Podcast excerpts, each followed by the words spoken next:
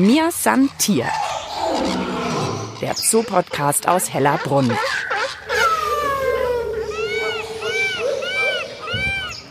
Heute eine ganz besondere Mir San Tier Podcast Folge und zwar mit euren Fragen. Ich sag Hallo und herzlich willkommen. Am Mikrofon begrüßt euch mal wieder Mischa Drautz und wir haben eben vor kurzem auf den Social Media Kanälen vom Tierpark Hellerbrunn zu Fragen aufgerufen, die ihr beantwortet haben wollt. Und ich muss sagen, boah, wir waren echt super erfreut, wie viele Reaktionen da kamen. Wir haben jede Menge spannende Fragen. Wir können sie leider nicht alle beantworten, das muss ich jetzt schon sagen, aber wir versuchen in dieser Folge möglichst viele davon zu klären. Und ich kann jetzt schon versprechen, wir wiederholen die Aktion auf jeden Fall. Die Flamingos reden weiter im Hintergrund, das hört ihr bestimmt. Aber wir fackeln nicht lange und legen los mit euren Fragen. Und fürs Beantworten ist im ersten Teil unserer Folge Carsten Zehrer an meiner Seite, auch schon oft im Podcast zu hören, Kurator und zoologischer Leiter hier im Tierpark Hellerbrunn. Hallo Carsten. Hallo Mischa, schön, dass du da bist. Das ist eine tolle Aktion. Wenn wir bei den Flamingos stehen, die Flamingos sind auch Vögel. Eine Frage war, wie viele Vögel gibt es hier im Tierpark Hellerbrunn? Aktuell sind es tatsächlich 453 Vögel in 69 Arten. 453 Vögel. Das heißt, du warst die letzten zwei Tage unterwegs für diese Frage und hast gezählt. Wir können das tatsächlich sehr einfach aus dem Computer glücklicherweise ziehen. Wir arbeiten da in einer weltweiten Datenbank mit, die es uns eben erlaubt, sowohl Geburten, Todesfälle, Neuzugänge einzutragen, sodass man auch nachvollziehen kann, zum Beispiel, wie viele Gorillas leben denn gerade im Zoo Miami oder so etwas zum Beispiel. Frage 1 geklärt. Wir machen einfach direkt weiter. Der seltenste Fisch im Aquarium. Der seltenste Fisch lebt tatsächlich nicht direkt im Aquarium, sondern am Aquarium. Das sind nämlich unsere Störe. Wir haben ja verschiedene Arten von Stören im Graben zwischen Urwaldhaus und dem Aquarium und auch noch einmal in dem Wasserbereich zwischen den kleinen Pandas. Verschiedene Arten von den Stören sind wirklich unsere seltensten Fische mit dem höchsten Gefährdungsgrad. Wo gibt es sie im natürlichen Lebensraum noch zu sehen, Störe? Ja, es gibt gerade tatsächlich zum Beispiel in der Oder zwischen Deutschland und Polen Bemühungen, auch Störe wieder anzusiedeln. Sehr große Fische, oder? Ja, es sind wirklich sehr, sehr große Fische. Ansonsten wirklich auch viele, viele Fragen zur Tierpflege zum Bereich. Da hören wir gleich noch einen Bereichsleiter von den Tierpflegern. Was auch immer wieder kam, war so, warum gibt es denn bestimmte Tiere hier im Tierpark oder auch nicht? Zum Beispiel, warum gibt es keine Koalas? Koalas sind Nahrungsspezialisten. Das heißt, sie sind angewiesen auf bestimmte Eukalyptusarten und diese sind nicht so einfach zu beschaffen. Also es ist äh, tatsächlich auch eine finanzielle Frage, teilweise solche Futterspezialisten dann zu pflegen. Koalas findet man insgesamt ja in nicht so vielen Zoos. Die Kolleginnen und Kollegen, die Koalas haben, haben da aber auch wirklich vorab schon sehr große Bemühungen starten müssen, um immer ausreichend Eukalyptuspflanzen da zu haben. Nächste Frage. Welches ist aktuell das älteste Tier in Hellerbrunn? Mischa, da können wir einfach mal direkt hingehen hingehen. Okay, ja klar. Ich habe ja schon eine ganz kleine Vermutung. Ich schau mal jetzt, wir machen uns auf den Weg, ob die stimmt vom Weg einfach mal von den Flamingos weg. Auf dem Weg können wir natürlich weiter plaudern und gleich wieder die nächsten Fragen machen. Wir hatten gerade die Koalas, die es nicht gibt. Dann hat auch jemand gesagt, er will Panda-Pate werden. Und zwar einen großen Panda, also nicht die roten Pandas, die gibt's ja hier im Tierpark, sondern so ein richtiger großer Panda ähnliches Problem wie bei den Koalas? Ähnliches Problem, noch seltener zu sehen in Zoos als Koalas, weil sie sind nicht nur Nahrungsspezialisten, die großen Pandas fressen ja bestimmte wenige Arten von Bambus, sondern sie gehen auch eigentlich nur auf Vermietung der chinesischen Regierung in andere Zoos. Das heißt, die großen Pandas, die wir in Europa haben, gehören alle dem Land China. Oh, die gehören wirklich ja, China. Gehören tatsächlich der Volksrepublik China. Und die Zoos, die sie zeigen, zahlen tatsächlich auch eine Mietgebühr an die chinesische Regierung, die dann in China für Naturschutzarbeit und Artenschutz auch verwendet wird. Und ich mache gleich weiter mit den nächsten Tieren, die ja so ein bisschen gewünscht werden, hat man den Eindruck von manchen Hörerinnen und Hörern. Die Zwergflusspferde. Da hieß es, wann kommen die Zwergflusspferde? Da kann ich leider noch keine genaue Jahreszahl nennen, weil wir natürlich das Haus noch erst bauen müssen. Aber vielleicht zum Hintergrund der Frage, das ist ja schon geplant. Deswegen auch, wann kommen die? Also die wollt ihr irgendwann haben, oder? Hier in Hellerbrunn. Das ist richtig. Eins der kommenden Projekte wird das Zwergflusspferdhaus sein, was nicht nur Zwergflusspferde bewohnen werden, sondern sicherlich auch noch andere Tierarten. Wir wissen auch schon grob, wo es hinkommt, auf den Bereich, wo die Fledermausgrotte steht, die ja mittlerweile nicht mehr zugänglich ist, weil sie so baufällig ist. Wir müssen natürlich so ein Haus erstmal planen auch und es wird mit Sicherheit ein tropisches Haus sein von den Temperaturen her. Heißt aber für uns natürlich auch in der heutigen Zeit mit Energieknappheit etc. pp. müssen wir uns auch genau überlegen, was wir dort bauen, sodass das auch nicht allzu große Kosten dann im Betrieb nach sich zieht. Warum hast du dich als zoologischer Leiter auch dafür eingesetzt, hey, Zwergflusspferde sind eine gute Idee? Unsere Besucher fragen immer wieder nach Flusspferden, die wir ja früher im Elefantenhaus hatten. Lange vor dem Umbau gab es tatsächlich auch Zwergflusspferde und die großen Flusspferde. Also Nilpferde, oder? Sagt ja. man auch, oder? Richtig sagt man auch, obwohl sie eben, also die großen nicht nur im Nil vorkommen in Afrika. Zwergflusspferde leben erheblich versteckter in Westafrika, sind auch nicht so sehr ans Wasser gebunden wie ihre großen Verwandten. Wann kommen die Zwergflusspferde jetzt eigentlich? Das war so die Frage, Carsten. Ich sage mal jetzt so innerhalb der nächsten äh, Jahre dann, wenn das Haus fertig ist. Jetzt sind wir fast da bei den ältesten Tieren und ich glaube, meine Vermutung stimmt bisher vom Weg. Vielleicht schaffen wir noch eine Frage, bevor wir da sind. Welche Tiere hättet ihr denn noch sehr gerne hier? Also ihr schaut ja auch immer, was irgendwie möglich ist, damit man auch den Artenschutz versteht und so. Also welche Tiere würden hier noch richtig gut reinpassen? Zwergflusspferde. Sonst noch was? Wenn man sich unseren Masterplan anschaut, was wir in den nächsten Jahren, Jahrzehnten vorhaben, dann sieht man da einige interessante Tierarten. Also Okapis sind zum Beispiel auch dort enthalten. Kannst du zu denen ein bisschen was sagen? Sind jetzt ja nicht die geläufigsten Tiere für die meisten vielleicht. Das stimmt, ja. Okapis, eine relativ spät entdeckte Kurzhalsgiraffe, wie sie auch heißen. Die sehen so ein bisschen aus wie eine Mischung aus Zebra mit Streifen hinten und Pferd und dann einen kurzhalsigen Giraffenkopf. Wie groß ist das Tier dann? Eigentlich Pferdegröße, aber gehört mit zu den Giraffen und lebt sehr versteckt in den Regenwäldern im Kongo, werden auch über ein europäisches Erhaltungszuchtprogramm gemanagt. Das hatten wir ja auch schon öfter im, im Podcast, dieses Thema. Das sind einfach auch tolle Tiere. Aber ich muss auch sagen, ohne da zu viel zu verraten, wir werden also auch in diesem Jahr ein paar neue, sehr interessante Tierarten, ein bisschen kleinere Tierarten noch das erste Mal zeigen können. Und da verrate ich aber noch nicht mehr. Vielleicht zumindest die Geozone oder sowas?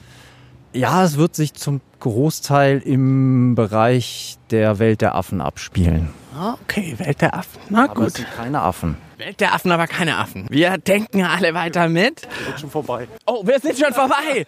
Ja, also, okay, aber ich hatte recht. Wir besuchen das älteste Tier und gleich sind wir drin und ich glaube, ihr ahnt es eh alle schon, wo wir jetzt gleich sind.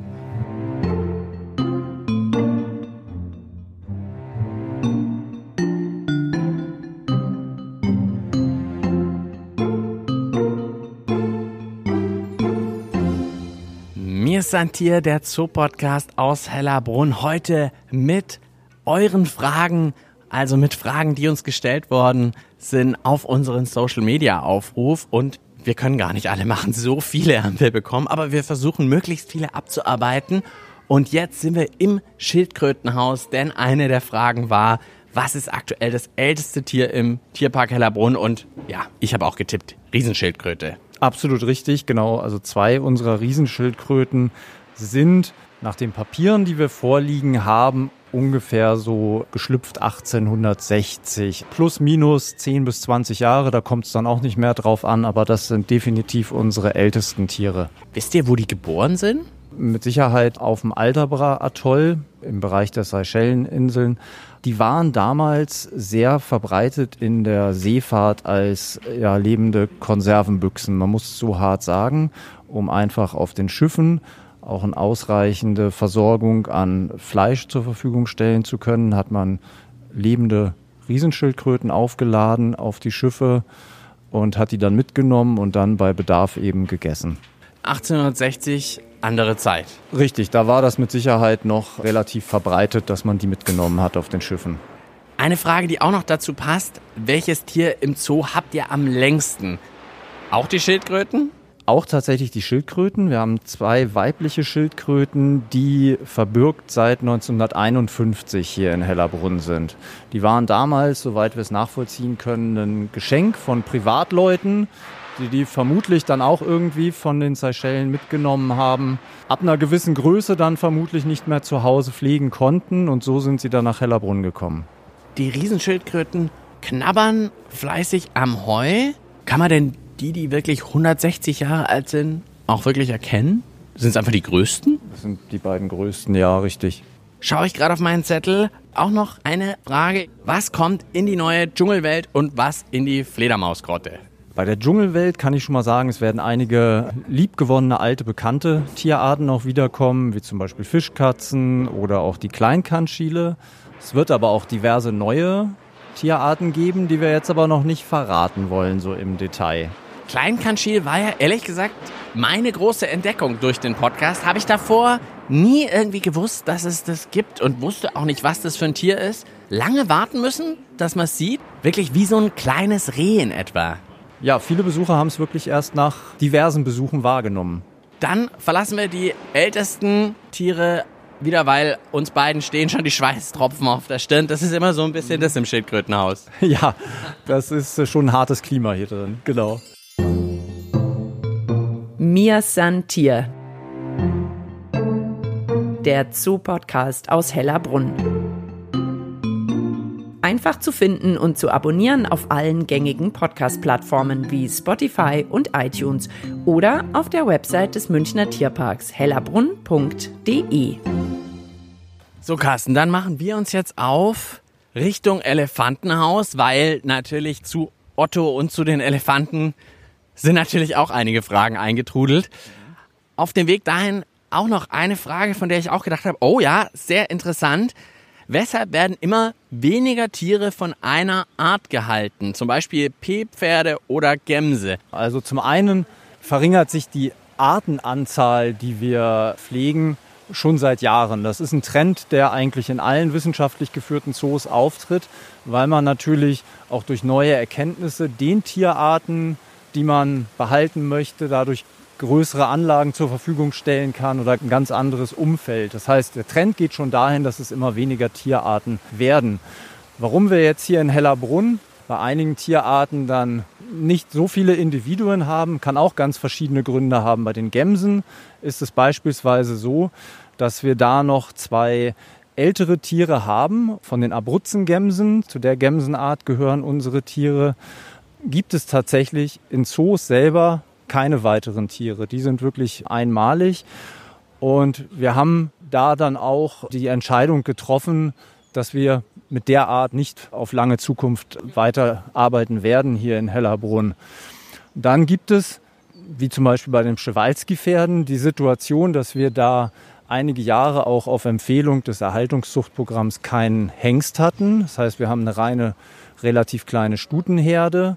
Da soll sich aber auch in den nächsten Jahren wieder was tun, damit wir dort auch wieder dann züchten können. Dann noch eine Frage, wann darf man wieder ein Lieblingstier besuchen? Also tatsächlich so private Termine, tatsächlich gab es ja mal mit dem Service Center solche Angebote. Genau, das beliebte Rendezvous mit dem Lieblingstier. Ja, wir versuchen das tatsächlich wieder anzubieten in der nächsten Zeit mittelfristig, weil wir wissen, es ist ein sehr beliebtes Produkt bei unseren Besuchern aber uns sind da auch so ein bisschen nicht nur durch Corona, sondern auch durch andere Erkrankungen einfach, die auf die Tiere übertragen werden können, ein bisschen Grenzen gesetzt. Also wir haben tatsächlich ja auch gelernt, dass viele Wildtierarten Corona bekommen können. Das heißt, wir haben insgesamt die Hygienemaßnahmen da schon sehr hochgefahren, auch für unsere Tierpfleger. Ich meine, es stehen ja auch weitere Krankheiten quasi in den Startlöchern, wenn man an Vogelgrippe denkt. Und wir müssen natürlich immer diesen Spagat auch schaffen, dass wir unseren Tierbestand schützen und trotzdem aber den Besuchern die Möglichkeit geben, vielleicht im Rahmen des Rendezvous näher an die Tiere heranzukommen. Dann gibt es eine Möglichkeit, wir sind jetzt vor dem Elefantenhaus angekommen, gibt es die Möglichkeit, ein Treffen mit Elefanten zu buchen. Wir haben unsere Elefanten ja seit einigen Jahren im sogenannten geschützten Kontakt. Das heißt, die Tierpfleger arbeiten mit den Tieren zum Beispiel durch eine Trainingswand, sodass man dann Blutentnahme, Fußpflege etc. auf diese Art und Weise machen kann. Und es ist eben nicht mehr so wie vor vielen, vielen Jahren, als es diese Möglichkeit noch gab, bei Elefanten ein Rendezvous zu buchen, dass man direkt zum Elefanten gehen konnte, ihn anfassen konnte, ihn füttern konnte. Bei Elefanten wird es kein Rendezvous in der Form mehr geben. Dann natürlich die unvermeidliche und ja auch wichtige Otto-Frage. Bleibt der süße Otto im Tierpark oder wird er wegziehen? Irgendwann wird er gehen, das weiß ich schon. Aber wann gibt es da schon irgendwas? Es muss natürlich auch für Otto ein guter Platz in einem anderen Zoo zur Verfügung stehen.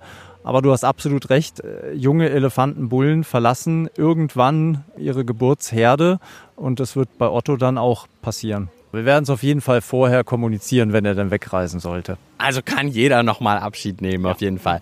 Ist denn mal wieder Elefantennachwuchs geplant? Theoretisch ist es möglich. Es ist allerdings so, dass wir da auch vom Erhaltungszuchtprogramm aktuell keine, man nennt das Zuchtfreigabe haben. Denn man muss immer schauen, dass man auch für die Tiere dann eine gute Unterbringungsmöglichkeit hat. Und aktuell ist es gerade bei Elefanten so, dass wir gerade was junge Bullen angeht, ein bisschen einen Rückstau haben sozusagen. Von daher aktuell ist keine unserer Kühe trächtig und aktuell dürfen wir, wenn es nach dem EEP geht, eigentlich auch nicht züchten. Also ist nicht geplant, aber wer mehr über Otto erfahren will, einfach mal durch unsere mittlerweile 85 Podcast-Folgen durchscrollen.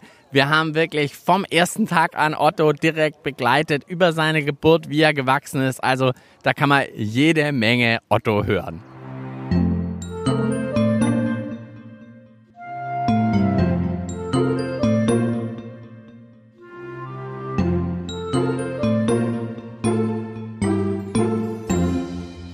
Wir bleiben bei der Elefantenanlage, aber der Gesprächspartner wechselt flux und zwar nicht mehr Carsten Zehrer bei mir, sondern Matthias Neumeier, stellvertretender Leiter bei der Tierpflege. Hallo Matthias. Hallo Mischa, grüß dich, servus. Ja, wir haben nämlich tatsächlich auch super viele Fragen zum Bereich der Tierpflegerinnen und Tierpfleger bekommen. Aber wenn wir jetzt gerade noch bei den Elefanten und bei Otto sind, auch noch eine Frage.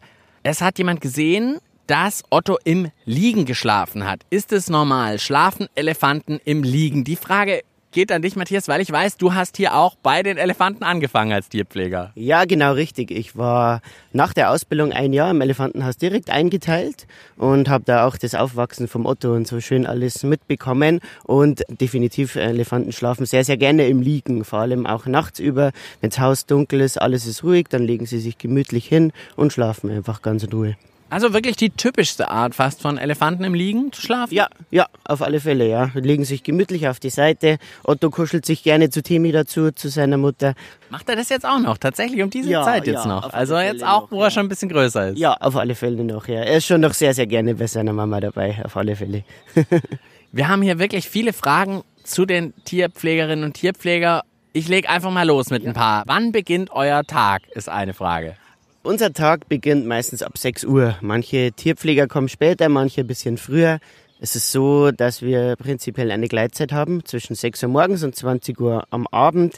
Natürlich muss bis 9 Uhr das Außengehege fertig sein, dass es für die Besucher alles schön ausschaut.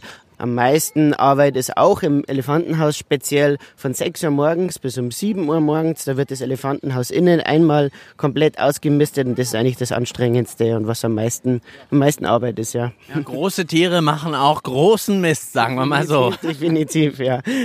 Meine Kollegin Tina war bei den Faultieren zuletzt. Da ist dann ein bisschen weniger Arbeit, weil die gehen sehr selten aufs Klo, habe ich gelernt. Ja, das stimmt, ja. Bei den Faultiere ist da der Arbeitsaufwand, wenn es um Kotentfernung geht, eher weniger, eher geringer. Wir haben ja auch eine Frage, die schiebe ich jetzt einfach dazwischen. Welches Tier geht brav aufs Klo? Da habe ich seit der letzten Folge habe ich da die Faultiere im Kopf. Passt es oder was würdest du sagen? Ja, auf alle Fälle. Die Faultiere haben ihren Platz, wo sie eigentlich immer aufs Klo gehen, um das so zu sagen. Und ja, mehrere Tiere gehen brav aufs Klo. Es sind Lamas, Alpakas haben oft den gleichen Ort, wo sie hinmachen. Oder Manule zum Beispiel, Katzen. Die machen immer ins Katzenklo bei uns. Also immer in eine Wanne rein, da ist alles dann aufgeräumt und sonst eigentlich nirgends hin. Also ganz, ganz selten, dass mal woanders noch ein Haufen ist. Da passt dann sehr gut die Tierpflegerfrage. Kann sich ein Pfleger aussuchen, für welches Tier er zuständig ist? Es gibt natürlich spezielle Tierarten, wie jetzt eben auch Elefanten oder Raubtiere. Da muss man natürlich länger gearbeitet haben, ein bisschen Erfahrung haben und auch speziell vielleicht geschult sein, weil es S3-Tiere sind, also Sicherheitsstufe 3, immer besondere Vorsicht natürlich zu machen ist. Aber prinzipiell aussuchen ist schwierig. Wenn wir zum Beispiel jetzt bei den Tigern einen Platz frei haben und wir haben einen Tierpfleger, der arbeitet bei den Elefanten und würde aber so gern immer schon zu den Tigern, dann versuchen wir das natürlich zu ermöglichen, klar. Wie viele Tierpfleger gibt es im Tierpark, war auch eine Frage. Wenn man jetzt unseren Nordbereich, Südbereich sind wir aufgeteilt und das Aquarium und die Futterwirtschaft noch dazu nimmt, würde ich sagen, so circa 80 bis 85 Tierpfleger. Wow, okay. Und wie viele Tage arbeiten die Pfleger am Stück? Der gängigste Rhythmus ist 7-2-3-2. Das heißt, sieben Tage arbeiten, zwei Tage frei, drei Tage arbeiten, wieder zwei Tage frei und dann gehen die sieben Tage wieder los.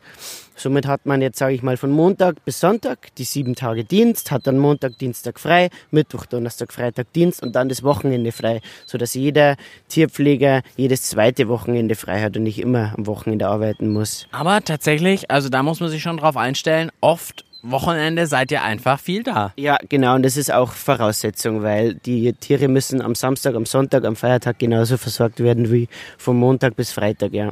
Dann auf jeden Fall noch zwei Fragen, die fasse ich auch mal zusammen. Und zwar, gibt es die Möglichkeit, im Zoo zu volontieren und warum darf man erst ab 16 Jahren ein Praktikum machen? Also ab 16 ist dem geschuldet, dass man einfach auch Kontakt zu gefährlichen Tieren hat. Und man sagt, dass die Leute schon ein bisschen selbstbewusster sind und einfach darauf schauen, wenn jetzt der Tierpfleger sagt, du darfst jetzt da keinen Meter mehr näher hingehen, dann muss das natürlich auch unbedingt im Hirn fest drin sitzen. Gibt es die Möglichkeit, Praktikum machen, volontieren? Ja, es gibt zwei verschiedene. Das ist ein Sichtungspraktikum und ein Schülerpraktikum. Das Schülerpraktikum ist eigentlich nur so, wie es eben schon sagt, für Schüler einfach mal den Job zu sehen, was macht man als Tierpfleger eigentlich so. Und das Sichtungspraktikum, da geht es dann auch wirklich darum, die Tierpfleger schauen sich genau an, sind diejenigen Personen dann auch geeignet, den Job als Tierpfleger dann auch mal ausüben zu können. Also zwei Wochen sind für das Sichtungspraktikum Pflicht auf alle Fälle und dann kann man je nachdem, wie es war, noch was mit dranhängen. Dank dir schon mal für den Input. Jetzt gehen wir noch mal schnell zu einer Station. Wir gehen zu den Tigern. Da gibt es auch noch ein paar Fragen. Sehr und gerne. dann schauen wir, welche wir noch runterkriegen. Jawohl. Mir san Tier. Der Zoo-Podcast aus Hellerbrunn.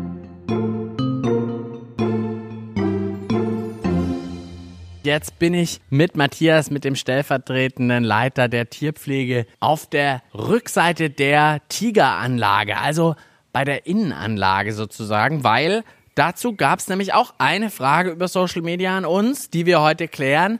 Wo übernachten die Tiere, die kein Indoor-Gehege haben? Zum Beispiel die Tiger.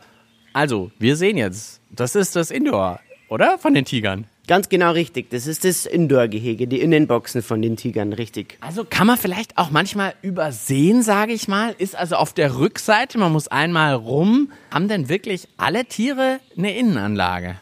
Nein, alle Tiere nicht, aber die meisten. Viele Tiere, die nicht winterhart sind, müssen sowieso die Innenanlagen haben, aber der Tiger bräuchte sie jetzt so an sich nicht, allein wegen dem Klima natürlich nicht, aber dass wir Absperrmöglichkeiten haben. Wir müssen natürlich die Außenanlage auch mal betreten, um den Code wegzuräumen, neue Beschäftigungen aufzuhängen und dafür müssen die Tiger selbstverständlich dann weg und auf die Innenanlage hiermit, ja. Welche haben jetzt zum Beispiel keine Innenanlage? Es sind tatsächlich gar nicht so viele. mir fällt jetzt gerade ein, unsere Dammhirsche zum Beispiel, die haben nur einen Unterstand oder so, weil das reicht denen und nicht wirklich eine Innenanlage. Unsere Czewalski-Pferde, unsere Trampeltiere, die haben auch keine Innenanlage, sondern nur einen großen Unterstand, dass das Futter trocken ist zum Beispiel. Wenn wir gerade schon bei den Tigern sind, eine Tigerfrage nehmen wir auch noch unbedingt rein. Schwimmen eure Tiger im Sommer in ihrem Wasserbecken?